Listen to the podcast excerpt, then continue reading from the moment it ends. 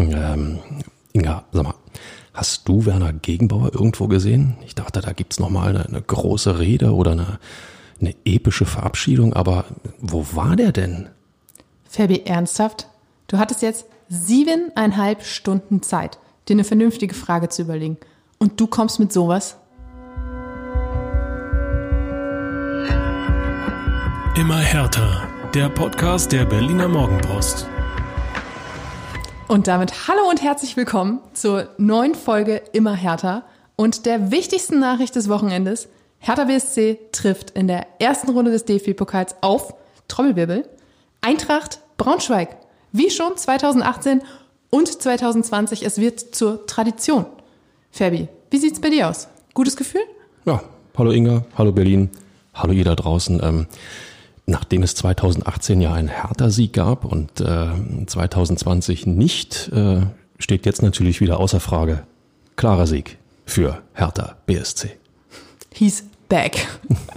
so, und wer jetzt gerade anfängt, sich verwundert die Ohren zu reiben und zu denken, was reden die denn da eigentlich für einen Mist? Natürlich wird das nicht das Thema dieser heutigen Folge sein. Natürlich werden wir über die vorhin schon angesprochenen siebeneinhalb Stunden, das wollen wir jetzt nochmal kurz sacken lassen, siebeneinhalb Stunden Mitgliederversammlung in der Messehalle 20 sprechen. Fabi und ich waren dabei. Wir haben es in epischer Länge begleitet und ähm, ihr werdet es im Verlauf dieser Folge wahrscheinlich mehrfach merken. Das hat Spuren hinterlassen. Ja, absolut. Ähm, ihr da draußen, wir haben ähm, kurzfristig überlegt, ähm, eventuell eine Trilogie an den Start zu bringen, haben es dann aber doch wieder verworfen, weil ähm, dreimal drei Stunden, das schaffen selbst wir nicht. Dafür haben wir uns jetzt überlegt, wir nehmen den Podcast einfach direkt im Anschluss auf, um das vielleicht auch so als Therapiestunde zu nutzen. Ja, unbedingt. ja, wir haben viel erlebt. Ähm, ein paar von euch da draußen, viele vielleicht auch, haben das auch selbst miterlebt, sind vielleicht Mitglied. Andere haben es vielleicht über Live-Ticker oder die sozialen Netzwerke verfolgt. Es gibt auf jeden Fall eine Menge zu besprechen über diese Versammlung, die schon im Vorfeld sehr, sehr aufgeheizt war die dann aber auch wieder ein bisschen Konfliktpotenzial verloren hat, weil äh, Präsident Werner Gegenbauer schon in der vergangenen Woche zurückgetreten war, die aber durch die angekündigte Rede von Investor Lars Windhorst trotzdem noch ziemlich viel Spannung hatte. Ja, Fabi, was soll ich sagen? Ähm, mein Eindruck, den ich mal eben so zusammenfassen würde von der Stimmung, es war hitzig. Ja, hitzig äh, passt in jedem Fall. Nicht nur, weil ähm, in der Messehalle 20 da am Funkturm ähm, viel zu spät mal frische Luft reingelassen wurde in den Saal. Die Luft war dann schon enorm stickig, aber ja, es war, es war absolut hitzig, ähm, es wurde kontrovers diskutiert, es gab, ähm, ja, man muss es so sagen, es gab, gab Anfeindungen, ähm, Buhrufe, Pfiffe, ähm, hier und da, ähm, ja, ich kann, ich muss es leider so dokumentieren, habe ich Gewaltandrohung beispielsweise gegen Lars Windhorst vernommen. Also ich sag mal, das ganze Bild, was Hertha BSC dort äh, abgegeben hat, war ähm, aus meiner Sicht einfach erschütternd. Ein Verein, der nur noch aus Baustellen besteht.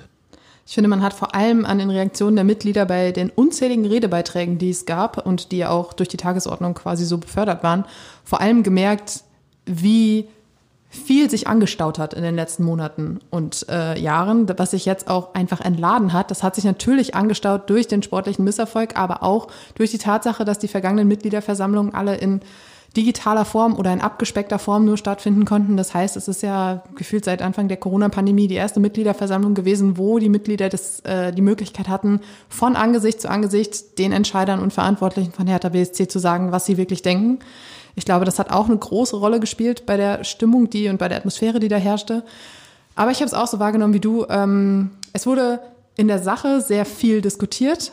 Es war aber auch sehr viel dabei, was nicht unbedingt konstruktiv war und was dann ja dazu führte, dass die Stimmung zwischendurch zu kippen drohte. Aber ich möchte ihn kurz erwähnen, den Versammlungsleiter Dr. Dirk Lenfer.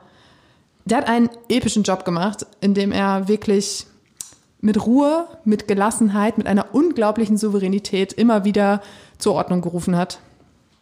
Kann man gebrauchen auf so einer Versammlung. Ja, unbedingt. Die Ruhe selbst. Ähm, er hat im Grunde genommen ja in diesen siebeneinhalb Stunden vorgelebt, was Hertha BSC jetzt tatsächlich braucht. In der Sache ohne Zweifel oder in jeder Sache ohne Zweifel ähm, angeregte, hitzige, kontroverse Diskussionen.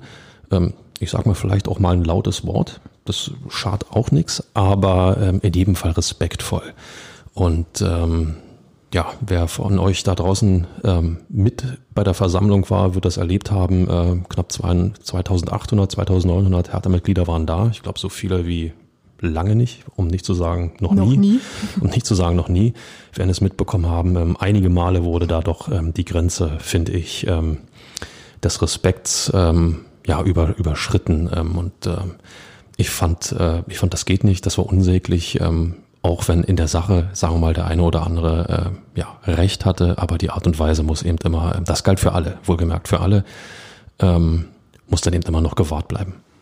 Wir werden mal versuchen, alles das, was jetzt an diesem siebeneinhalb Stundentag äh, oder an dieser siebeneinhalb Stunden Mitgliederversammlung passiert ist, irgendwie so ein bisschen in eine Reihenfolge zu bringen, um das ja themengebietsmäßig äh, aufzuarbeiten. Und ähm, ja, ich, ich weiß nicht, wie es du wahrgenommen hast, Fabi, aber ich hatte das Gefühl, dass dieses ganze Thema Präsidium, Präsidiumsabwahlanträge und Co. die gesamte Veranstaltung so ein bisschen überspannten, einfach durch den äh, oder der Tatsache geschuldet, dass ähm, ja, die Abwahlanträge ähm, gestellt wurden, dann durfte sich jedes Präsidiumsmitglied quasi verteidigen, dann durfte aber auch auf, zu dieser Tatsache auch wieder jedes ähm, Mitglied, was wollte, seinen Wortbeitrag dazu an den jeweiligen, an das jeweilige Mitglied richten.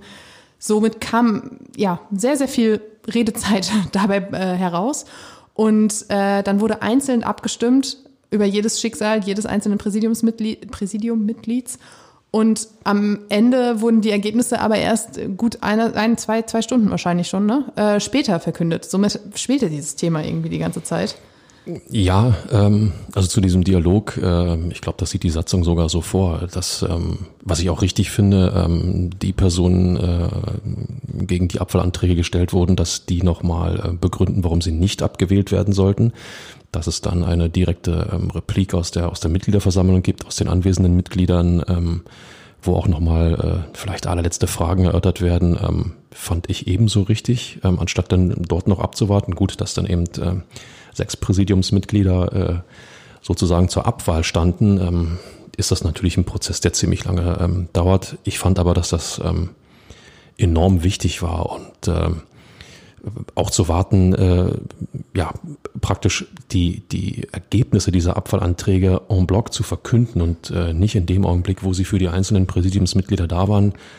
Auch das fand ich absolut richtig und ich glaube, es geht auch gar nicht anders um eine, ähm, wie, hat es, wie hat es Dr. Lenfer ausgedrückt, um, um eine, eine ja, Meinungswahl, eine Strömungswahl, also praktisch um die anderen Abstimmungen ähm, zu beeinflussen. Ähm, es ging, glaube ich, um taktische Wahl auch. Taktische Wahl, genau, das war, das war der Begriff, den er gewählt hat. Boah, so viel geredet worden heute, da äh, muss man erstmal die Worte wieder in, äh, irgendwie in die richtige Position bringen. Also es geht darum, dass man eben nicht taktisch wählt, weil ähm, ja, den, das komplette Präsidium abzuwählen ist ja schön und gut aber dann bist du als Hertha BSC nicht mehr handlungsfähig und äh, das wäre natürlich ein ganz fatales Signal gewesen. Und das war ja auch eine Angst beziehungsweise eine Sorge, die in, diesen, in diesem Austausch zwischen Präsidium und Mitgliedern immer wieder zu, zu Tage kam. Ich glaube, dass viele Mitglieder erst in der Versammlung verstanden haben, was wirklich passieren würde, wenn jetzt das gesamte Präsidium abgewählt würde. Und äh, das eine Präsidiumsmitglied, Fabian Drescher war es, glaube ich, hat dann gesagt, ähm, hat auf die Frage auch geantwortet und gesagt, dann müsste das Bezirksgericht, glaube ich, oder das Amtsgericht Charlottenburg müsste ein Notpräsidium bestimmen und das würde Bearbeitungsdauer drei bis fünf Wochen dauern. Ja, ist natürlich viel zu lange, wenn man, wenn man bedenkt, äh, wir gehen in ein Transferfenster, was für Hertha BSC enorm wichtig ist. Hertha braucht einen neuen Trainer, Hertha braucht diverse neue Spieler und äh, ich stelle mir das gerade so vor, Freddy Bobic, Geschäftsführer Sport, legt einen Katalog hin, hat fünf Spieler an der Angel, hat einen Trainer an der Angel und es gibt keinen da, der das absegnen kann, weil die Verträge müssen unterschrieben werden von einem Präsidium. Ist das nicht vorhanden, hast du ein Problem, kannst du keine Verträge abschließen. Insofern ähm, ja, wird, wird, denke ich mal, einigen bei euch da draußen ähm, so ein bisschen vielleicht so ein zweischneidiges Schwert, nennt man das vielleicht. Ähm, einerseits froh, dass Hertha handlungsfähig bleibt, damit das sportliche Konstrukt weiterhin vorangehen kann. Aber ähm, ich bin mir ziemlich sicher beim einen oder anderen bei euch da draußen, ähm, ja, vielleicht auch ein bisschen Enttäuschung darüber, dass äh, diese Abwahl im Endeffekt ja nicht funktioniert hat. Ne? Genau, Friedi Bobic hat sich nachher auch noch dafür bedankt, dass es weiterhin ein funktionierendes Präsidium gibt. Er hat dann gesagt, ich muss jeden Tag Entscheidungen treffen. Das heißt, auch er hat das alles mit Sorge ähm, ja, begutachtet, was passiert ist. Und äh, ja, wie es dazu kam, wie man so schön sagt. Äh, Im Vorfeld waren Abwahlanträge gegen Werner Gegenbauer und seinen Vizepräsidenten Thorsten Manske gestellt worden, ebenso wie gegen das gesamte Präsidium. Die Abwahlanträge gegen Gegenbauer, Gegenbauer hatten sich dann natürlich, ja, wie sagt man so schön, Erübrigt? Erübrigt, genau. Erübrigt, danke. ähm, die gegen Manske aber nicht. Ähm, und somit ging es mit Thorsten Manske los. Auch er hatte natürlich, dadurch, dass er momentan kommissarisch äh, die Geschäfte geleitet hatte oder das Präsidium geleitet hatte, besser sagen wir so, ähm, hatte er auch die ersten Worte der Versammlung. Und äh, schon da gab es mehrere Buchrufe und ähm, mehrere Ablehnungen und Abneigungen. Später hatte er, als er dann das Wort hatte, um sich quasi zu verteidigen, noch einmal das Wort und da wurde es noch mehr. Es gab auch Zwischenrufe, die immer wieder sagten, tritt zurück, tritt zurück. Ich glaube, was nicht unbedingt förderlich war für die Abneigung, die ihm entgegenschlug, war die Tatsache, dass er diese Entgegnung auf die Kritik aus den, aus den Mitgliederreihen abgelesen hat. Das wirkte nämlich einfach so, ich habe das schon vorbereitet und mir ist eigentlich völlig wurscht, was er da sagt, weil ich hab, weiß ja eh schon, was ich sagen werde. Also erstmal ähm, hat er sich ja ganz am Anfang diesen, ähm, also für mich jetzt schon legendären freudschen Versprecher geleistet. Lasst uns respektlos, äh, respektvoll mit dem Verein umgehen. Ähm, jetzt kann man natürlich sagen, ja, kann passieren.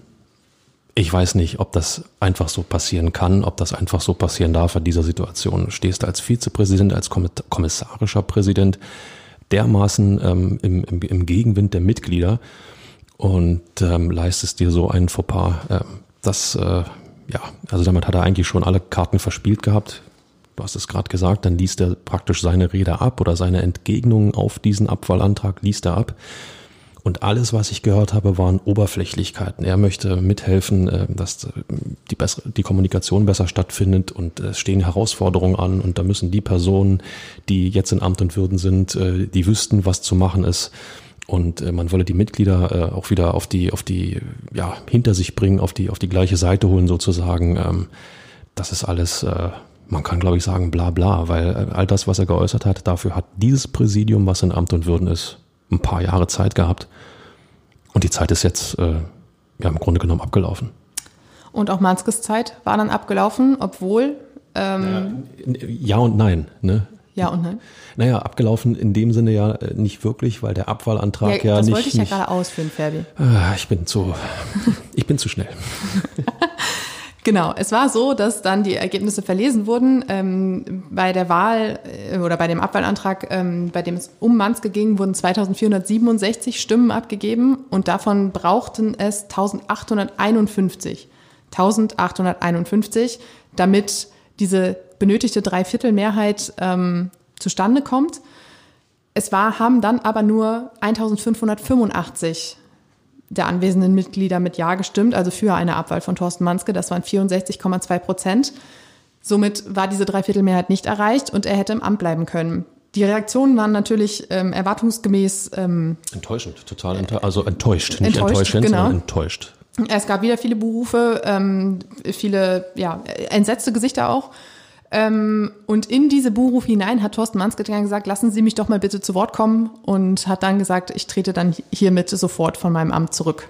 Das ist für mich auch die einzig richtige Entscheidung, ähm, auch wenn es zu dieser, dieser ähm, Dreiviertelmehrheit, die für diesen Abwahlantrag nötig wäre, nicht gereicht hat. Das Votum der Mitglieder war trotzdem ähm, sehr klar, fast zwei Drittel der Stimmen äh, gegen ihn ähm, da muss man dann einfach auch dieses Gespür haben und, und äh, sich klar machen, okay, das macht dann auch keinen Sinn mehr. Ähm, ich glaube, ein, ein Verbleib in der Position hätte die Stimmung äh, ja vielleicht auch eskalieren lassen. So war zumindest mein Gefühl, dass er dann das wirklich erkennt und sagt, ich trete zurück, ich mache den Weg frei, ähm, war die richtige Entscheidung. Thorsten Manske galt ja auch als Kandidat ähm, auf die Gegenbauer-Nachfolge. Ich denke, das dürfte jetzt auch vom Tisch sein. Äh, bei den übrigen äh, eins, zwei, drei, vier, fünf äh, Präsidiumsmitgliedern ähm, fiel das Votum ähnlich aus, beziehungsweise eigentlich nicht. Und zwar ähm, bei Fabian Rescher, Ingmar Pering, ähm, Per Mock-Stürmer, Anne Jüngermann und Norbert Sauer ähm, waren es deutlich weniger Stimmen, die die Abwahlanträge gutierten. Ähm, bei Fabian Drescher waren es, glaube ich, sogar die wenigsten. Äh, er bekam nur 20,7 Prozent der Ja-Stimmen, also war weit weg von der Dreiviertel, äh, Dreiviertelmehrheit. Ähm, ah, Anne Jüngermann hatte sogar nur 17,7, also es war noch weniger. Auch die hatten natürlich vorher die Chance, sich ähm, noch einmal zu stellen, der Kritik und noch einmal zu sagen, ähm, hey, mit mir kann es aber weitergehen, weil. Und äh, ich hatte das Gefühl, dass bei denen der ähm, Hintergrund einfach ein bisschen ja, zukunftsgerichteter war. Man hatte bei Manske sehr oft das Gefühl, dieses, dieser Vorwurf, der ja seit Monaten über West entschwebt, dieses Machterhalt, Klüngelei und Co. Auch ihm ging es irgendwie nur darum, seine Position zu wahren. Bei allen anderen war es so, hey, mir ist es eigentlich völlig egal, was, was hier passiert, aber wir wollen, dass der Verein wieder auf eine Spur kommt, in der er Erfolg haben kann. Mhm. Ja, bitte, ich, ich, ich, wollte dir ins Wort fallen, das äh, sollte ich nicht tun bei deinen Ausführungen. Mach einfach weiter. ähm, ja, jedenfalls äh, kam das auch so bei den Mitgliedern an und äh, alle fünf Mitglieder bleiben im Amt, bleiben im Präsidium und äh, ja, werden jetzt am 26. Juni, so die Mitteilung auf der Mitgliederversammlung, auf einer außerordentlichen Mitgliederversammlung einen neuen Präsidenten bekommen, ähm, der vom Aufsichtsrat gesichtet wird jetzt in den nächsten Wochen und dann ähm, ja, werden bestimmte Kandidaten aufgestellt, die dann am 26. Juni zur Wahl stehen. Jetzt darfst du sagen, was du möchtest, Fabi. Vielen Dank, liebe Inga. Also ich glaube, ich glaube einfach, ähm, die ähm, Gefahr, die viele Hertha-Mitglieder ähm, gesehen haben, äh, war einfach, wenn Thorsten Manske in Amt und Würden bleibt, dass äh, es dann ein weiter so im, im, im Gegenbauer-Stil gibt. Und äh, das wäre nur das Fatalste, was Hertha BSC das hätte passieren können. Ja, insofern ähm, dieses, dieses weiter so ist ja ja, alternativlos überhaupt nicht darstellbar gewesen. Und äh, ähm, weil, wenn ich dir jetzt kurz ins Wort fallen darf. Selbstverständlich. Ich finde, dieser eine Beitrag von dem einen Mitglied, dessen Namen ich nicht so schnell mitschreiben konnte, der sagte, Hertha BSC ist zum peinlichsten Verein des Landes geworden, fasste eigentlich genau die Stimmungslage zusammen, die, die in der Kritik quasi entgegengebracht wurde. Ja, Außendarstellung, ähm, eine Katastrophe, sportlich, äh, glaube ich, müssen wir nicht noch äh, große Worte darüber verlieren ähm, Kommunikationsdesaster. Ähm, es wurden es wurden Dinge äh, von Präsidiumssitzungen ähm, durchgesteckt, ähm, äh, an die gelangten an die Öffentlichkeit, die ähm, ja nie an die Öffentlichkeit gelangen dürfen, wenn ein Verein in sich ruht, wenn ein Verein die Ruhe hat, selbst in der, in der größten Krise. Aber ähm, wenn ich es mir so recht überlege, was, was äh, wie heißt der schnell, Thorsten Jörn Klein ähm, von sich gegeben hat, der Aufsichtsratsvorsitzende, der einfach mal dokumentiert hat, wie das Verhältnis zwischen, zwischen den Gremien, Aufsichtsrat und Präsidium war, dann, äh, boah, dann war das fast schon eine Bankrotterklärung. Ja, absolut. Ähm, es war nämlich so, Thorsten Jörn Klein hat erklärt, äh, dass es, ich glaube, er hat den 11. März genannt, wenn ich mich richtig erinnere, dass es am irgendwann im März zum Bruch mit Gegenbauer kam. Der Hintergrund war, dass ähm, ja, es natürlich diese spielenden Querelen mit äh, Lars Windhorst gab. Und ähm, zu, vorausgegangen war die Geschichte von Lars Windhorst im Wirtschaftsmagazin Kapital, in dem er sein Investment auch als Fehler bezeichnet hatte und in dem er ja auch noch wieder den Sturz oder die, die Veränderung in, in der Führungsspitze gefordert hat. Ähm, daraufhin wollte das Präsidium von Hertha BSC eine Erklärung rausschicken und sagen, was auch immer. Sie wollten irgendwas entgegnen. Der Aufsichtsrat hat dem nicht zugestimmt. Somit konnte das Präsidium dies eigentlich nicht tun, weil der Aufsichtsrat gesagt hat, wir wollen nicht mehr diesen offenen Machtkampf in den Medien. Wir müssen für Ruhe sorgen. Wir sind in einer sportlich prekären Situation. Da brauchen wir sowas jetzt nicht. Ja, für uns war es natürlich ein Eldorado, äh, wenn solche ähm, Themen und Repliken rauskommen. Aber ähm, nochmal aus Vereinssicht, äh, sowas geht nicht, auch wenn wir uns als Medienschaffende darüber freuen, dass wir was zu schreiben haben, zu berichten haben. Aber als Verein äh, musst du in dem Augenblick ähm, ja, Disziplin wahren. Stichwort schlechte Außendarstellung. Das Präsidium hielt sich aber nicht vollumfänglich an, an diesen Beschluss, den der Aufsichtsrat quasi versucht hat zu unterbinden. Und ähm, es kam dann, ja, es war eigentlich nur, es waren zwei, drei Sätze, die von Gerner Gegenbauer zu diesem Thema, zu Lars Windhorst an die Öffentlichkeit gelangen, als Stellungnahme, als Entgegnung. Und das war für den Aufsichtsrat der Punkt zu sagen, so können wir nicht mehr miteinander arbeiten und so arbeiten wir auch nicht mehr miteinander. Und wenn man Thorsten Jörn Klein glauben mag, war es dann auch so, dass ähm, wirklich kein Kontakt mehr bestand zwischen ihm und Gegenbauer. Und das Ganze mündete dann halt jetzt in dem Rücktritt und ja, in der Neuwahl des Präsidenten. Also was er erzählt hat, äh, von wegen hat nicht mehr auf, äh, Werner Gegenbauer hätte nicht mehr auf Anrufe reagiert, keine Reaktion mehr gezeigt auf irgendwelche ähm, Anfragen von, von ja, Herrn Klein oder aus dem Aufsichtsrat. Ähm. Ich glaube, sie hatten ihn dann ähm, mit einem Brief versucht aufzufordern und dann ihn und, also Gegenbauer und Windhorst und es kam trotzdem keine Reaktion. So, und das, das ist natürlich ähm, total fatales Signal. Ähm, ähm, Ingmar Pering hat, hat äh, ja nochmal in einer sehr, wie soll man sagen, emotionalen Rede, muss man sagen, auch gesagt, Kinder, ihr müssen alle nochmal überlegen, wer hat denn diesen Präsidenten, sprich Werner Gegenbauer, wer hat den denn gewählt? Das waren wir alle. Und äh, wir alle wussten, dass es da äh, einen, einen autoritären Führungsstil gibt. Und ähm, wie sagte er, so sinngemäß, solange, solange es sportlich gut geht, äh, hat dann im Grunde genommen auch keiner was dagegen. In dem Moment, wenn sportlich das Ding gegen die Wand zu fahren droht, dann echauffieren sich alle und dann muss, äh, ja, muss der Präsident dann weg. Ähm, auch damit hat er nicht ganz Unrecht gehabt. Ja, insofern ähm, alle, die ähm, Herrn Gegenbauer seinerzeit auch wieder die Stimme gegeben haben. 2020 war es, 54, 57 Prozent in der Größenordnung. 54, ja. 54. Ähm, und jetzt sozusagen permanent gegen ihn äh, waren, ähm, die müssen sich einfach auch bewusst machen, ähm, dass man ja vielleicht auch wusste, auf was man sich dort einlässt. Auch wenn Herr Gegenbauer inzwischen zugegeben hat, die Amtsperiode hätte er nicht mehr antreten müssen. Lange Rede, gar keinen Sinn. Ähm, man merkt, äh, ja, Vielleicht war es auch zu einfach, ein weiter so, ja, dass man, dass man sich auch als, als Hertha-Mitglied oder einige Hertha-Mitglieder ähm, in dieser Wohlfühloase einfach äh, ja, entspannt zurückgelehnt haben, gesagt haben, komm, wir geben dem Gegenbauer nochmal die Stimme, das wird schon. Anstatt sich dann konstruktive Gedanken zu machen, so wie es jetzt auf dieser Mitgliederversammlung ja der Fall war. Fabi, ich muss sagen, ich bin ein bisschen neidisch. Du sprichst hier in so einer ruhigen, tiefen, beruhigenden Art und ich, bei mir putzelt das Adrenalin aus dem Mund. Ich finde es äh, find gut. Das ist wahrscheinlich für unsere Zuhörer sehr angenehm. Die denken wahrscheinlich die ganze Zeit, Hauptsache der Färber redet mehr und die Bördlinge hätten nicht mehr ihre Schnüss. Aber nein. Ähm, ich fand es auch insofern ähm, sehr bezeichnend, dass äh, Thorsten Jörn Klein sich dazu entschieden hat, diese Hintergründe auf der Mitgliederversammlung zu offenbaren. Er hat selbst auch gesagt, ihm ist natürlich bewusst, die Medien sind hier, das wird dann jetzt breitgetreten, das wird an die Öffentlichkeit gelangen, aber das so darzustellen, ist natürlich auch ein, ein, Vertrauensvorschuss an die Mitglieder, zu sagen, hier, wir zeigen euch, wie es nicht funktioniert hat, was nicht funktioniert hat, damit ihr besser versteht, was in den vergangenen Monaten passiert ist und warum es eben nicht gelaufen ist.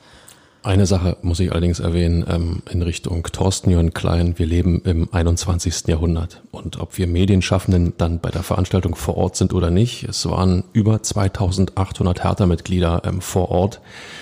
Ich würde mal behaupten, dass nahezu jeder ein Handy dabei hatte und jeder, der ein Handy dabei hat, ist auch in sozialen Netzwerken unterwegs. Und solche Sätze wie es kam zum Bruch, Herr Gegenbauer hat sich nicht mehr zurückgemeldet und so weiter und so fort, das wird gepostet. Also es gelangt das stimmt, aber es hat natürlich nicht so schnell eine nein, Reichweite wie. Nein, ja und nein, weil wir natürlich äh, auch die sozialen Netzwerke durchforschten, durchforschten, durchforsten, durchforschen oder durchforsten ähm, anschauen äh, und und äh, dementsprechend diese diese ähm, Tweets, Posts, was auch immer natürlich wahrnehmen und dass wir uns dadurch trotzdem ja ein Bild von der Lage bei Hertha BSC machen können. Also ich sag mal, das ist dann vielleicht auch ein bisschen blauäugig gedacht. Die Medien sind hier, wir wissen, dass das breit getreten wird, das wäre es sowieso insofern.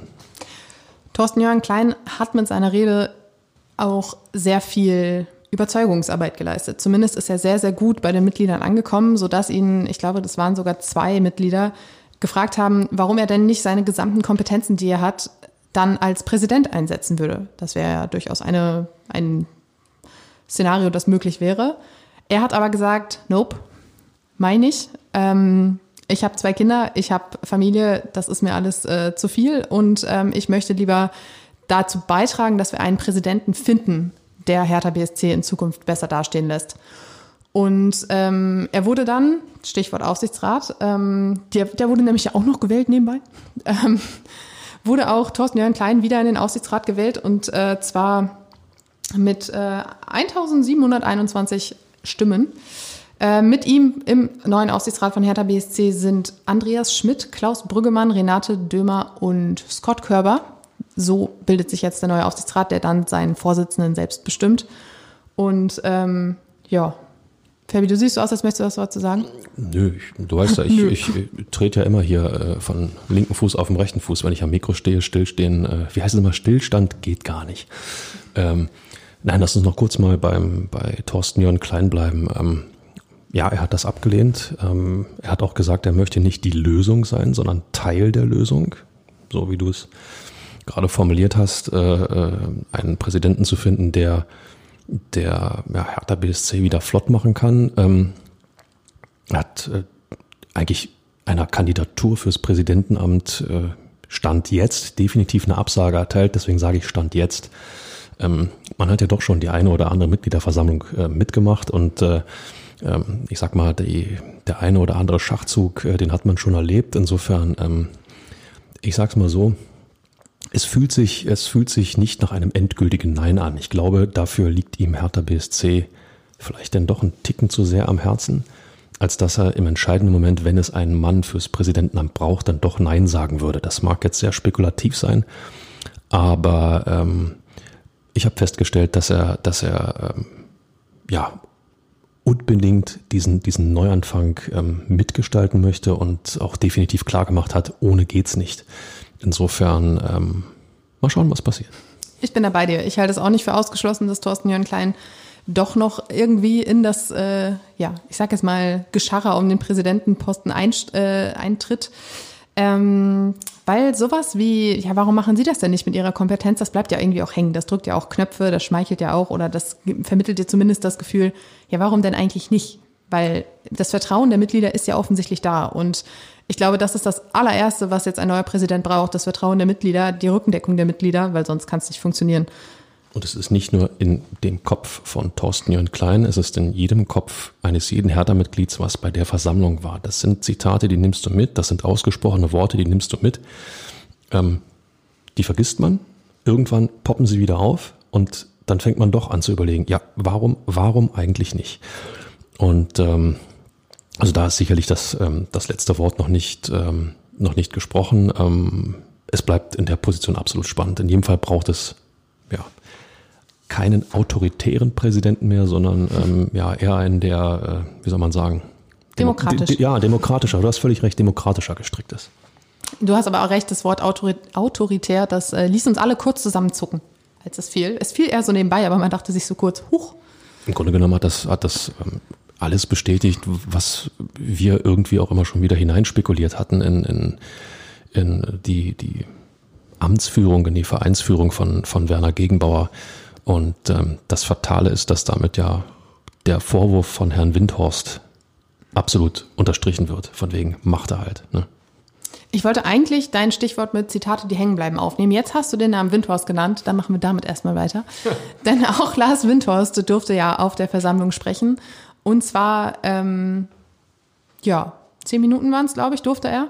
Und es war selbstverständlich mit Spannung erwartet. Ähm, es war das erste Mal, dass er zu den Mitgliedern sprach. Es war quasi sein erster öffentlicher Auftritt nach der Pressekonferenz mit Werner Gegenbauer, die es, ich glaube, es war 2020, gab. Das heißt, seit zwei Jahren hatte man ihn nur über Hertha BSC, aber nicht zu Hertha BSC sprechen hören.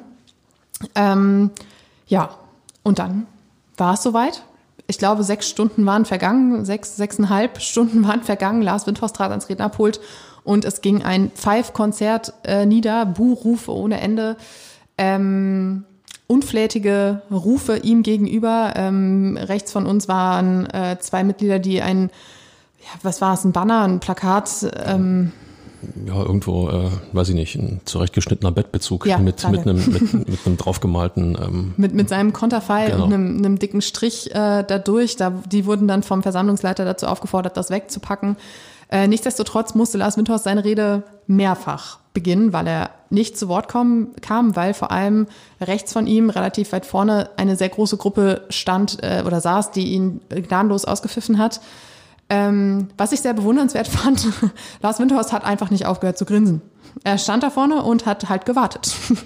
Ähm, ja gut, äh, ja gut, äh, um mal mit Felix Magath äh, sozusagen anzufangen. Nein, ähm, er weiß natürlich auch, äh, dass dies für ihn die, ja, eigentlich die Gelegenheit war, um endlich mal auch zu, zu Hertha-Mitgliedern zu sprechen. Und ähm, ich meine, man kann ihm ja vieles unterstellen, aber er ist ähm, sicherlich nicht äh, blau, blauäugig oder, oder ähm, wie soll man sagen, ignorant unterwegs, als dass er nicht wüsste, dass ihm da auch jede Menge Kritik entgegenschlägt. Ähm, ich glaube auch, das musst du aushalten können.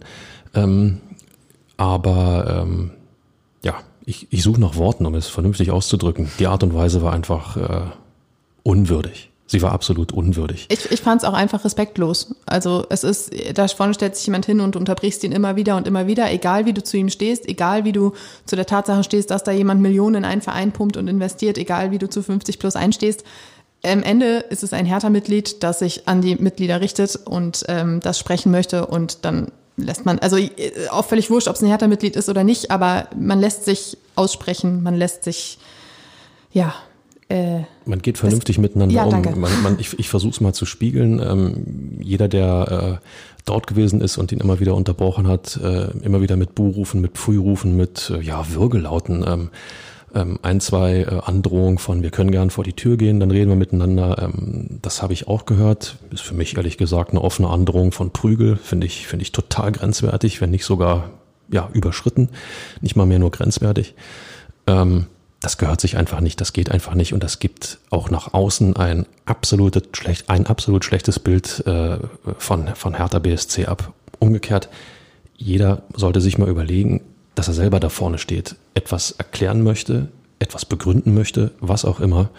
Und er wird von, von anderen Hertha-Mitgliedern, die, äh, ja, die ihn nicht mögen, die ihn weghaben wollen, die ihn, die ihn verteufeln, was auch immer, gnadenlos angefeindet und unterbrochen. Das ist eine Situation, die ähm, nochmal, die gehört sich nicht. Kritik in der Sache, finde ich, ist alternativlos, ist absolut wichtig und richtig und gehört auch geäußert in der schärfsten Form. Aber ähm, nochmal, den Anstand sollte man da irgendwo nicht vergessen und äh, den haben leider in Sachen Lars Windhorst bei dieser Mitgliederversammlung sehr viele ver äh, vergessen.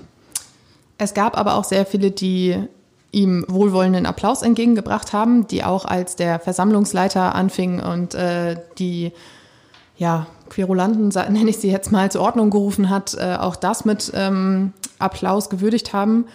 Und ähm, ja, Lars Windhorst hat sich davon wirklich überhaupt nicht aus der Ruhe bringen lassen, auch nicht von den zahlreichen Windhorst rausrufen. Stattdessen stand er dort und hat gesagt, Windhorst raus, das funktioniert faktisch nicht. Man kann mich nicht abwählen und meine Anteile stehen auch nicht zum Verkauf. Das wird sich auch in den kommenden 10, 20 Jahren nicht ändern. Ich bin Gesellschafter hier und darauf bin ich stolz. Also ich meine, Hertha möchte für Kontinuität stehen. Lars Windhorst macht mit.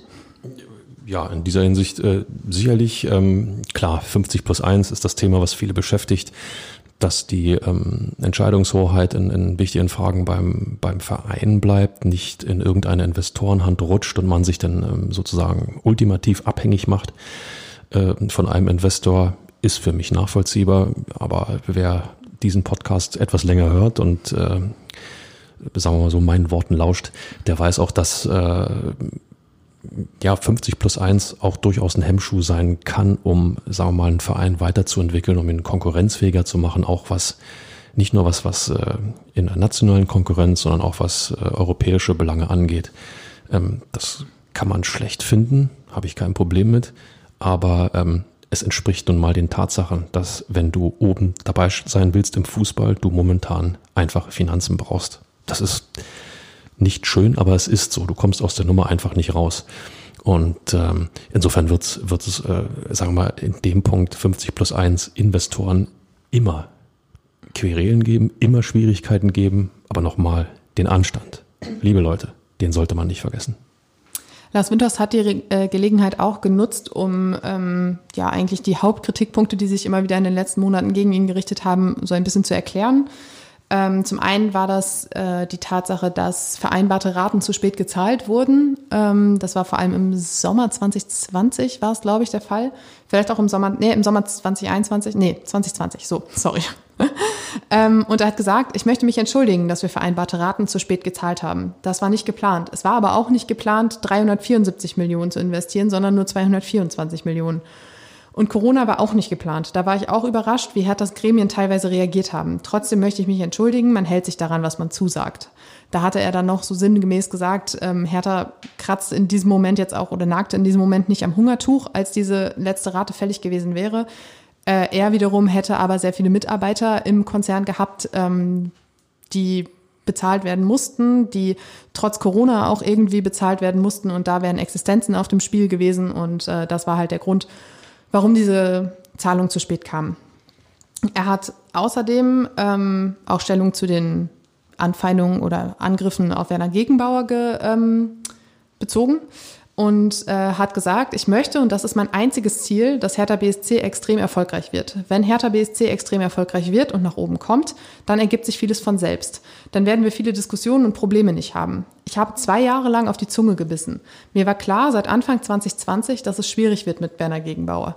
Irgendwann musste ich reagieren, um die Vision und mein Investment zu beschützen, weil es immer wieder beschädigt wurde.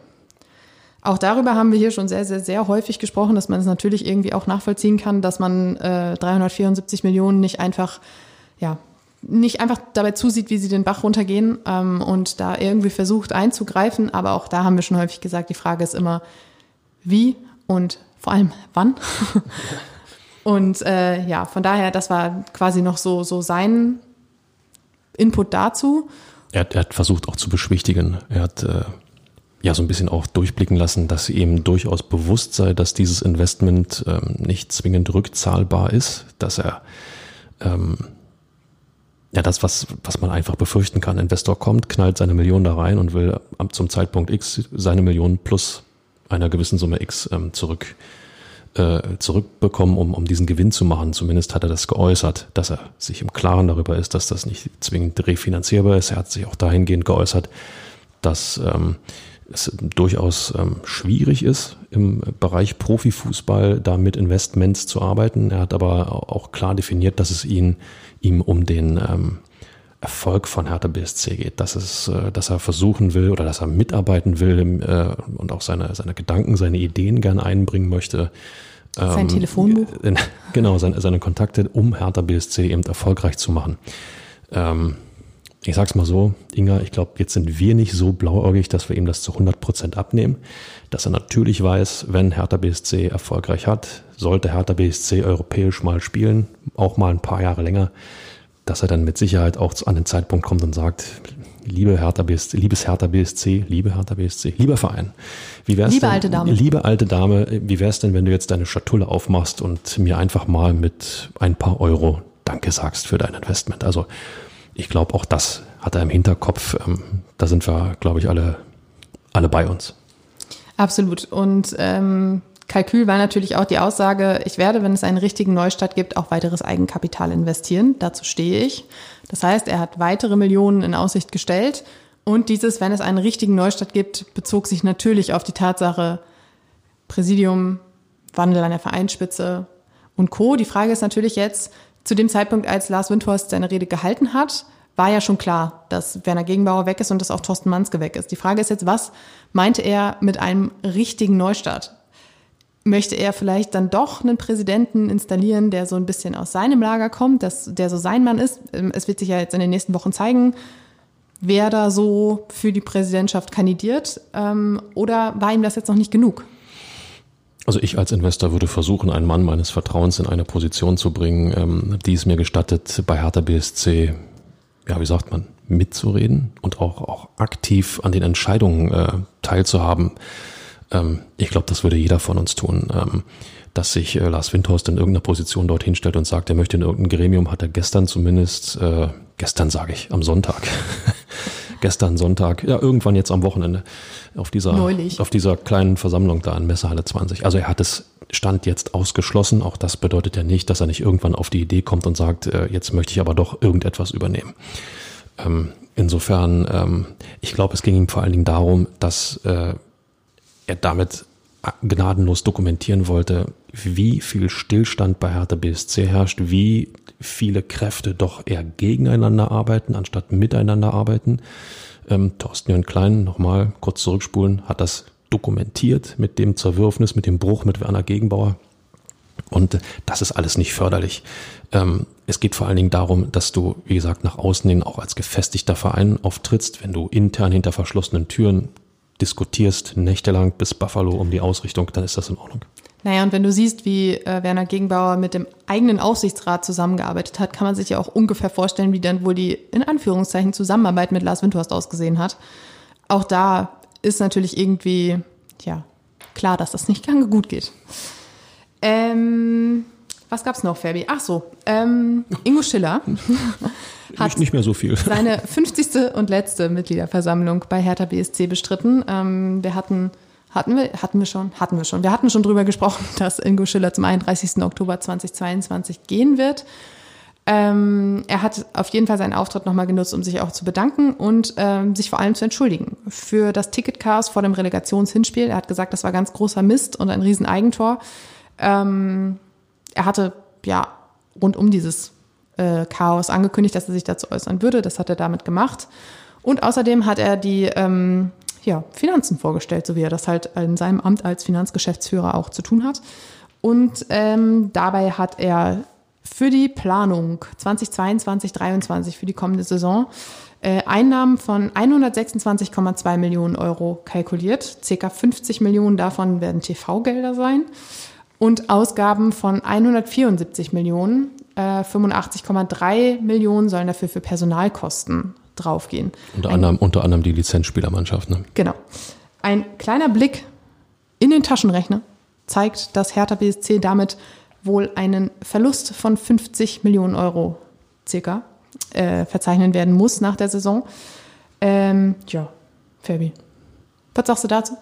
Naja, äh, ist eine Planung, die einen dann nochmal schockiert zurücklässt. Ähm, ich sag mal, mit einer, mit einer Planung äh, in eine Saison zu gehen, die dir einen Verlust von 50 Millionen Euro verspricht, ähm, puh, das muss man erstmal wagen. Ja, ich sag's mal so. Ähm, das ist schon schwierig, zeigt aber auch, ähm, in welcher, in welcher Gemengelage sich Hertha BSC befindet, trotz des Windhorst-Investments, das, wie auch dokumentiert wurde auf der Mitgliederversammlung, ähm, in Schuldentilgung gegangen ist, in äh, ja, Spielerverpflichtungen gegangen ist, in ähm, Beraterhonorare, äh, Beraterhonorare äh, gegangen ist, auch in, in ähm, Ausgleich für entgangene Einnahmen durch die, durch die Corona-Pandemie äh, gegangen ist. Also es wurde zumindest aufgeschlüsselt, dass das Geld weg ist und ähm, das ist schon jetzt eine echte Herausforderung.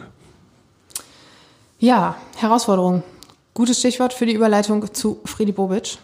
Äh, auch Fredi Bobic hat sich natürlich der Mitgliederversammlung gestellt und ähm, was ich sehr charmant fand, er kam ans Rednerpult, hatte, ich glaube, er war der Einzige, der eigentlich gar keine Blätter oder gar kein Tablet oder kein Handy mit irgendwelchen vorgefertigten Reden dabei hatte. Er hat gesagt, ich möchte, wollte mich hier so ein bisschen leiten lassen, so ein bisschen. Ja, von, der, ja. von der emotionalen Stimmung so ein genau. bisschen einfangen und leiten lassen und äh, daraufhin seine Rede halten oder seinen, seinen Bericht. Das war, war ja der Bericht der Geschäftsführung. Genau. Ne? Und in dieser Stimmung sagte er dann direkt als erstes, an so einem Tag fühle ich mich schuldig. Na, auch, auch schuldig. An so einem Tag, wo Leute ähm, äh, abgewählt werden, wo, wo äh, äh, wie sagte er, Menschen abgewählt werden, da fühle auch ich mich schuldig. Also er hat sich äh, sozusagen ähm, ja mit ins Boot der äh, derjenigen äh, gehievt, die so ein bisschen dafür gesorgt haben, dass die vergangene Saison so lief, wie sie gelaufen ist. Er hat weiter gesagt, ich bin der Einzige, der das mit unserem Team verändern kann. Aber wir haben nicht geliefert. So quälend lang wie diese Mitgliederversammlung ist, so quälend lang war auch die Saison. Sie wollte nicht aufhören. Dafür trage ich komplett die Verantwortung. Wir haben und auch ich habe Fehler gemacht. Das sage ich nicht, um euch zu besänftigen. Es ist so, man muss sich immer reflektieren und das machen wir. Es war davon auszugehen, dass Freddy Bobic nach dieser Saison Fehler eingestehen wird, einfach auch um seine Reputation irgendwie zu schützen und eben nicht auch noch ins Kreuzfeuer der, der Kritik zu geraten, weil gefühlt ist er jetzt der, wie er selbst auch sagt, Einzige, der irgendwie diesen, diesen Neustart auf sportlicher Ebene auch ankurbeln soll. Ähm, er hat ebenfalls gesagt, ähm, es muss unser Ziel für die Zukunft sein, auch mit Herz zu spielen. Es muss nicht gleich die Europa League sein, davon habe ich nie gesprochen. Aber er hat immer wieder betont, Herz und Leidenschaft, diese Mannschaft, die muss eine Mannschaft sein und die muss für den Verein brennen. Und er hat gesagt, ich habe die Kraft, die Positivität und den Willen. Dieser Verein kann viel mehr. Wir haben so viele Sachen verändert, dass sie greifen werden. Aber die Mannschaft zu verändern war nicht so einfach. Das hat er auch mehrfach gesagt, dass das Fundament auch einfach nicht da war, um eine Mannschaft äh, aufzubauen und dass deshalb halt auch die Neuzugänge, die er versucht hat zu installieren, nicht gegriffen haben. Auch da sehr, sehr viel Selbstkritik. Ich habe ihn sehr klar wahrgenommen und sehr souverän in seinem Auftritt, einfach dadurch, dass er frei geredet hat, dadurch, dass er ähm, auch Zwischenrufe wahrgenommen hat. Ähm, hinterher war es, glaube ich, in der Aussprache, ist ihm entgegengeschlagen, dass er doch sehr, sehr arrogant rüberkam, dadurch, also durch das, was er gesagt hat. Ich weiß nicht, wie es, bei dir war, Fabi. Also erstmal muss man das, das muss man erstmal machen, äh, auf so einer emotionalen Veranstaltung ähm, ohne Skript dorthin zu gehen und äh, dann die richtigen Worte zu finden. Nach meinem Dafürhalten hat Friedi Bobic das getan. Er hat die richtigen Worte gefunden. Ähm, Und es macht ja auch keinen Sinn, keine Fehler einzugestehen. Nochmal, bei allem Respekt vor Taifun Korkut, die Verpflichtung des Trainers Taifun Korkut war ein Fehler. Punkt. Unabhängig von meinem schönen Nebensatz, es braucht dann auch immer noch eine Alternative, um das zu verhindern, aber ähm, das ändert ja auch nichts daran, dass das war einfach ein Fehler. Das nicht einzugestehen ähm, wäre problematisch gewesen. Das einzugestehen ähm, äh, gehört auch dazu in einer solchen Position. Nur ist es natürlich dann auch immer äh, im Nachhinein relativ einfach. Ähm, das ist auch das, was uns Medienschaffenden sehr gern vorgeworfen wird. Wir müssen ja bloß beurteilen, was passiert ist. Wir müssen ja nicht die Entscheidung treffen ähm, in der Hoffnung, dass es dann funktioniert. Ähm, also insofern äh, ja, ist es dann schon relativ schwierig, äh, äh dann in dieser Gemengelage, in der sich Hertha befand, äh, wirklich die richtige Entscheidung zu treffen. Aber wie du sagtest, er macht einen sehr gefestigten Eindruck. Er hat auch ordentlich Gegenwind bekommen von den Mitgliedern. Da gab es diverse kritische Fragen, angefangen von, warum wurden die Spieler nicht verabschiedet ordentlich, über äh, wie kann es denn sein, dass wir da, äh, was weiß ich, zehn Spieler weggehen lassen und äh, jetzt wieder eine, die halbe Mannschaft irgendwie wie oder die ganze Mannschaft umbauen müssen und dann an den Start gehen mit einer Truppe, die sich nicht eingespielt hat und und und. Ähm, er hat sich sehr gefestigt gezeigt, vor allen Dingen ähm, hat er wissen lassen, diese, diese Zwischenrufe mit Schreien kommt man nicht weiter. Er sagt, äh, wir können, man kann wunderbar diskutieren, man kann, man kann gut diskutieren, episch diskutieren, aber ähm, mit, mit Anschreien und, und äh, ja, ich sag mal Beschuldigung jenseits der Respektgrenze ähm, kommt man, kommt man, kommt man nicht weiter.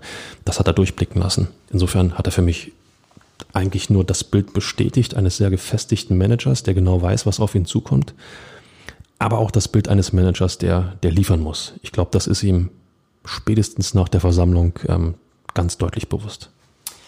Welchen Eindruck man auch gewinnen konnte, war, dass es ihm unglaublich zum Hals raus hing, schon als er bei Hertha BSC angefangen hat im letzten Sommer, dass äh, einfach viel zu viel Unruhe dadurch entstand, dass viel zu viele Meldungen an die Öffentlichkeit gelangt sind, dass sie irgendwo durchgesickert sind, dass ähm, ja viel zu viel öffentlich ausgetragen wurde. Und da hat er einen bemerkenswerten Satz gesagt, den ich ganz interessant fand. Er hat gesagt, keine Ahnung, wie viele Falschmeldungen ich intern produziert habe, um zu schauen, wo die Löcher sind. Ja, irgendeinen Tweet habe ich dazu gesehen, von wegen Felix Magath war auch eine Falschmeldung, aber urplötzlich stand er da und dann musste man ihn im Endeffekt verpflichten. Ähm, ja, kann möglich sein, weiß ich nicht. ähm, nee, da hat er ja erzählt, er hat ja mit äh, Felix Magath telefoniert und hätte nur angefangen zu reden, hätte Felix Magath gesagt, ja, brauchst gar nicht weiter äh, reden, ich komm. Siehste. Ich mach das. Ich, ich mach das. Also, ähm, okay, hätten wir auch, hätten wir auch das geklärt. Ähm, was wollte ich jetzt sagen? Worum ging's? Äh, Löcher, die Löcher. Ja, danke. Ähm, zeigt für mich, dass Bobic aktiv dazu oder dazu beigetragen hat, aktiv geholfen hat, ähm, um Missstände im Management, in der Führungsetage, in welcher Abteilung auch immer bei Hertha BSC auch aufzudecken. Ähm, ich weiß nicht, wer von euch den, äh, ja, den Spiegel gelesen hat, wo auch dokumentiert wurde, dass innerhalb von Abteilungen gegeneinander gearbeitet wurde, anstatt miteinander. Bezeichnet das Zitat, wir haben immer ein Arschloch zu viel in unseren Reihen? In der Tat soll ein Hertha-Mitglied geäußert haben oder ein Hertha-Angestellter. Ein so. Funktionär. Ein Funktionär sogar. So. Und ähm, das, das ist natürlich, ist natürlich ein absolut äh, fatales Bild. Und wenn dann äh, eben äh, in, in, diesem, in diesem Zwist, der in diesem Verein herrscht, unter den, unter den Angestellten, unter den Funktionären, äh, dann auch immer noch einer irgendetwas rausposaunt, äh, dann äh, ist das natürlich überhaupt nicht förderlich. Insofern ähm, ist die taktische Entscheidung von Bobic, uns auch vielleicht mit der einen oder anderen Falschmeldung zu belegen, ähm, durchaus im Sinne von Hertha BSC, finde ich. Nicht gut für uns, Herr Bobic. Das müssen wir jetzt auch in dieser Deutlichkeit mal sagen. Äh, das ist aber auch was, was man in den letzten Monaten und eigentlich seit seinem Amtsantritt auch beobachten konnte. Ähm, er freut sich dann auch immer so ein bisschen diebisch, wenn man, äh, ja, wenn, wenn Informationen nicht vorher durchgesickert sind, wie zum Beispiel bei Magath, als eigentlich keiner wusste, dass Felix Magath Trainer werden soll. Und äh, er meinte so, ja, wusstet ihr ja vorher nicht, ne? Haben wir intern gelöst. Also da freut er sich auch immer ein bisschen. Das heißt, das ist offensichtlich wirklich ein Dorn für ihn im Auge. Ähm, ja. Ansonsten, was hat er noch? Achso, er hat natürlich noch ähm, eigentlich quasi bestätigt, dass äh, Marcel Lotka jetzt tatsächlich zu Borussia Dortmund wechseln wird, dass diese ganze Auseinandersetzung mit Borussia Dortmund nicht dazu geführt hat, dass er doch bei Hertha BSC bleibt. Ähm, ich habe fast das Gefühl, dass diese ganze Thematik durch Olli Christensens Auftritte in der Relegation auch so ein bisschen an Dynamik verloren haben. Ähm, jedenfalls war, sollte es ja eine juristische Auseinandersetzung werden, die hat sich offensichtlich zugunsten von Borussia Dortmund ausgewirkt. Ähm, er hat außerdem gesagt, dass er natürlich nichts zu den Gerüchten um Sandro Schwarz, der übrigens am Sonntag das russische Pokalfinale mit Dynamo Moskau verloren hat, äh, äußert. Ähm, aber er hatte ja schon angekündigt, dass er mit diesen Gesprächen sehr weit ist und dass er deshalb ähm, in den nächsten Tagen etwas verkünden würde. Das ist jetzt auch schon wieder sechs Tage her, wahrscheinlich so ungefähr. Damit können wir dann wahrscheinlich in der kommenden Woche rechnen. Und ähm, dann ich würde noch was zu Olli Christensen sagen wollen. Ähm, ja, der Bursche hat äh, gerade im Relegationsrückspiel super gehalten. Nichtsdestotrotz, Hertha BSC braucht ein bis zwei äh, Bundesliga-taugliche Torhüter, also nur mit Olli. Olli Christensen ist kein Bundesliga-tauglicher Torhüter. Nochmal, Hertha BSC braucht ein bis zwei Bundesliga-taugliche Torhüter, um in die Saison zu gehen. Ein Olli Christensen reicht nicht aus. Du brauchst im Minimum einen Ersatzmann, vielleicht sogar einen zweiten und wenn es gut läuft, einen, der besser ist als Olli Christensen. Und bei allem Respekt, ähm, es gibt genug Torhüter, die besser sind als Olli Christensen. Auch wenn er sehr viel Potenzial hat, auch wenn er, wenn er ähm, äh, bei Hertha BSC unbedingt die Chance bekommen soll, sich zu äh, verbessern, sich weiterzuentwickeln. Und ähm, aber nochmal, nur ein Olli Christensen. Du brauchst gestandene, gute Torhüter, ansonsten kriegst du immer ein Problem in der Bundesliga. Ich meinte ja jetzt auch nicht, dass die Nummer eins damit feststeht, sondern einfach nur, dass diese ganze Lotka-Thematik damit einfach ein bisschen an Drive verloren hatte. Weil man gesehen hat, dass es doch noch eine Alternative gibt. Ähm, und somit wird wahrscheinlich im Sommer sowieso eine ganze Menge passieren im Kader. Das werden äh, spannende Wochen. Aber erstmal wird es natürlich spannend bis zum 26. Juni. Das sind jetzt noch gut vier Wochen. Der Aufsichtsrat hat gesagt, dass man bis zum 14. Ähm, nee, nicht bis zum 14., bis 14 Tage vor dem Termin ähm, die, die Bewerbungen eingereicht haben soll für das Amt des Präsidenten, damit der Aufsichtsrat genügend Zeit hat, die Kandidaten zu sichten, die Kandidaten zu interviewen und zu schauen, hat das Potenzial, kann das was werden. Ähm, die ersten Kandidaten waren natürlich schon da mit Thorsten Manske, das habe ich vorhin gesagt, dürfte sich erledigt haben. Kai Bernstein, haben wir auch schon drüber diskutiert, ist immer noch im Rennen. Ähm, ja, und dann wird sich zeigen, wen, wen Blas Windhorst vielleicht noch ins Spiel bringt, wen auch vielleicht der Aufsichtsrat ähm, noch so sich ausgeguckt hat. Vielleicht auch aus dem Präsidium selbst jemand, der sagt, hey, ich traue mir das zu. Es, es wird, werden auf jeden Fall spannende Wochen, die da jetzt kommen. In jedem Fall war, war Kai, Bern, Kai Bernstein auch logischerweise dort, hat sich, hat sich das Ganze äh, angeschaut, angetan, hat, hat äh, interessiert ähm, zugehört. Ähm, ich glaube, was ihm nicht ganz so gefallen hat, ist, ähm, dass die Abfallanträge gegen das Präsidium äh, dann im Endeffekt doch so gescheitert sind, auch wenn Thorsten Manske dann, persönlich seine Schlüsse daraus gezogen hat und den Posten geräumt hat. Aber ähm, das bedeutet natürlich, dass die fünf verbliebenen Mitglieder auch die Amtszeit erfüllen werden. Das heißt, weitere zwei Jahre oder die restlichen zwei Jahre im Amt bleiben werden und am 26. Juni dann praktisch die beiden fehlenden Mitglieder nur nachgewählt werden. Und äh, ich könnte mir vorstellen, dass einer der nachgewählten Mitglieder denn äh, vielleicht auch der Spitzenkandidat, um dieses Wort mal zu äh, verwenden, ist für das Präsidentenamt. Ob das dann ein Kai Bernstein ist, das werden wir sehen. Ob das vielleicht noch ein, ein Windhorst-Vertrauter ist, werden wir sehen. Ähm, Andreas Schmidt wird es nicht sein. Das fand ich, fand ich, ja, das fand ich, fand ich noch hoch emotional. Das ähm, Aufsichtsratmitglied, ähm, ja, härter Ikone. Ich sag's einfach so nochmal. Pokalheld, der oder Held mit den Pokalbubis äh, von 1993, der äh, natürlich möchte ich fast sagen auch wieder gefragt wurde. Mensch, so viel Leidenschaft, willst du nicht Präsident werden? Und äh, äh, der Saal möchte sagen, tobte fast. Riesenapplaus, riesige Unterstützung. Darüber hat er sich auch sichtlich gefreut, hat aber auch dokumentiert, wenn man diesen Präsidentenjob übernehmen möchte, dann muss man auch mit, mit, mit Herz und voller Leidenschaft und vor allen Dingen mit Zeit dabei sein. Und ähm, er dokumentiert auch, dass er die Zeit ähm, nicht hat, nicht haben wird, nicht, vielleicht nicht auch nicht aufbringen möchte, was ich verstehen kann, wenn man Familie hat. So, selbst wenn es ein ehrenamtlicher Präsidentenjob ist, mit den Herausforderungen, die Hertha BSC hat, wirst du sehr, sehr viel Zeit investieren müssen. Aber dass er dem Aufsichtsrat erhalten geblieben ist, ähm, finde ich, ähm, ist, ein, ist ein prima Signal, ist ein super Signal und ähm, kann auch Hertha BSC nur helfen, weil ich glaube, dass er, dass er Hertha BSC dann doch schon ganz gut kennt.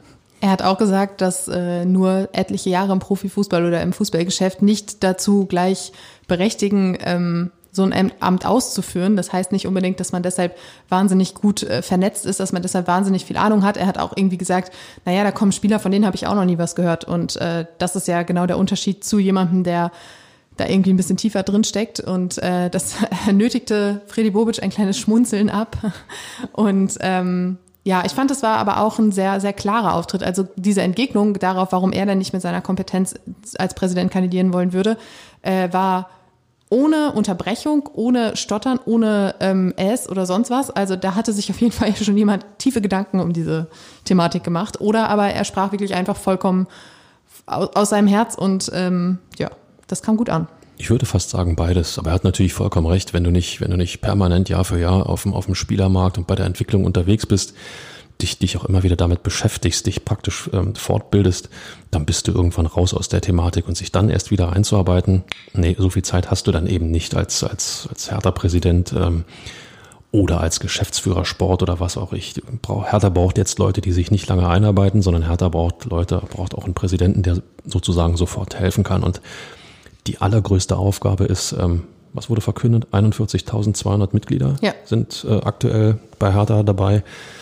Es gilt einfach, diese Menschen sozusagen wieder auf eine Linie zu bringen. Ich glaube, die Mitgliederversammlung hat gezeigt, was für eine Riesenherausforderung das für, für, den, für den neuen Präsidenten werden wird. Ähm, von der Stadionfrage, ähm, da will man überhaupt nicht anfangen, die äh, ja auch bei den Mitgliedern nach wie vor ähm, heiß diskutiert wird. Inga, wir haben auch wieder von tiefer gelegtem Olympiastadion gehört und von, von, äh, von äh, ja, Stadionstandorten, die, äh, nein, da stimmen wir nicht dafür, das ist überhaupt nicht unser Ding. Ähm, ich glaube, die Frage bleibt hochgradig spannend. Und ähm, also man muss schon gute Nerven haben und vor allen Dingen, sagen wir mal, gut vernetzt sein als neuer Präsident von Hertha BSC. Bezeichnend war auch die, äh, eine Meldung eines Mitglieds, der gesagt hat, schauen Sie hier diesen Menschen in die Augen, die haben alle ihr Leuchten ver verloren, die haben alle ihre Leidenschaft für Hertha BSC verloren und das müssen wir irgendwie wiedergewinnen. Und ich glaube, das ist zusammengefasst die Kernaufgabe des neuen Präsidenten. Mit seinem Präsidium, wie auch immer das dann alles aussehen wird, das werden wir am 26. Juni erfahren. Wir werden natürlich auch wieder dabei sein, Ferbi, in der Hoffnung, dass, dass es nicht siebeneinhalb Stunden dauert. Nee, ich bin dann für neun Stunden äh, geeicht und äh, unter siebeneinhalb machst, machst du es jetzt nicht mehr, ne? Nee, weil ähm, ich habe sogar überlegt, ob ich mir einen blau-weißen äh, Schlafsack äh, da aus dem Fanwagen besorge, für den Fall, dass es äh, ja jetzt bei der Mitgliederversammlung noch ein Häppchen länger dauert. Ich muss sagen, es war meine erste Mitgliederversammlung mit Hertha BSC und ich bin mir sehr, sehr sicher, dass ich diese niemals vergessen werde. ja, und ich bin am Ende angelangt, sowohl meiner Nerven als auch meiner Themen, die ich besprechen wollte. Hast du noch was, Fabi? Nö, außer der Hoffnung, dass sich vielleicht wirklich etwas tut, auch wenn die Personalien nicht, nicht äh, sagen wir mal, jedermanns Geschmack waren, die heute getroffen wurden. Stichwort Präsidiumsmitglieder bleiben im Amt. Aber wir haben es eingangs erwähnt, ich sage es gerne noch einmal, das Feedback von den Mitgliedern zu bekommen, von allen, die auf dem Podium saßen, war enorm wichtig, in die Gesichter zu schauen, ähm, die Enttäuschung, Wut, ähm, Frust, ähm, ja, vielleicht auch der eine oder andere, die eine oder andere Hilflosigkeit dokumentiert haben.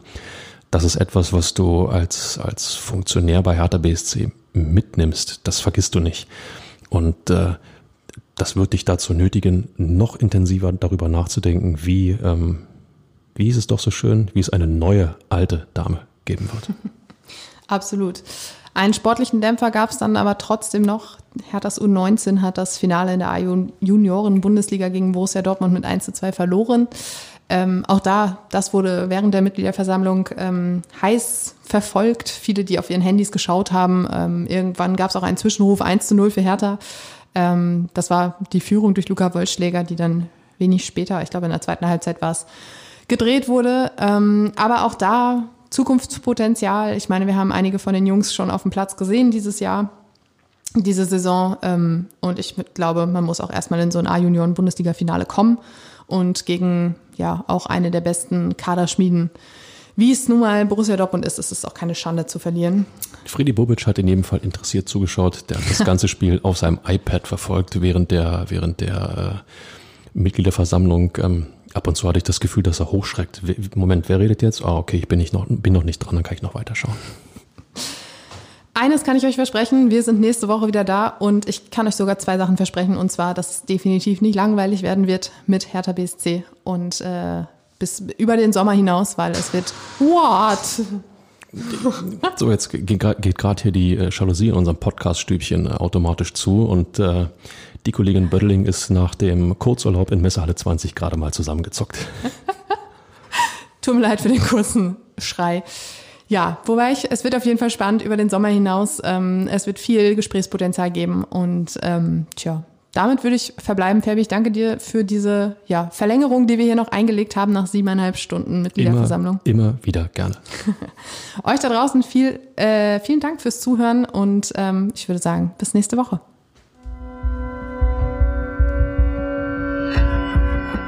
Immer härter. Der Podcast der Berliner Morgenpost.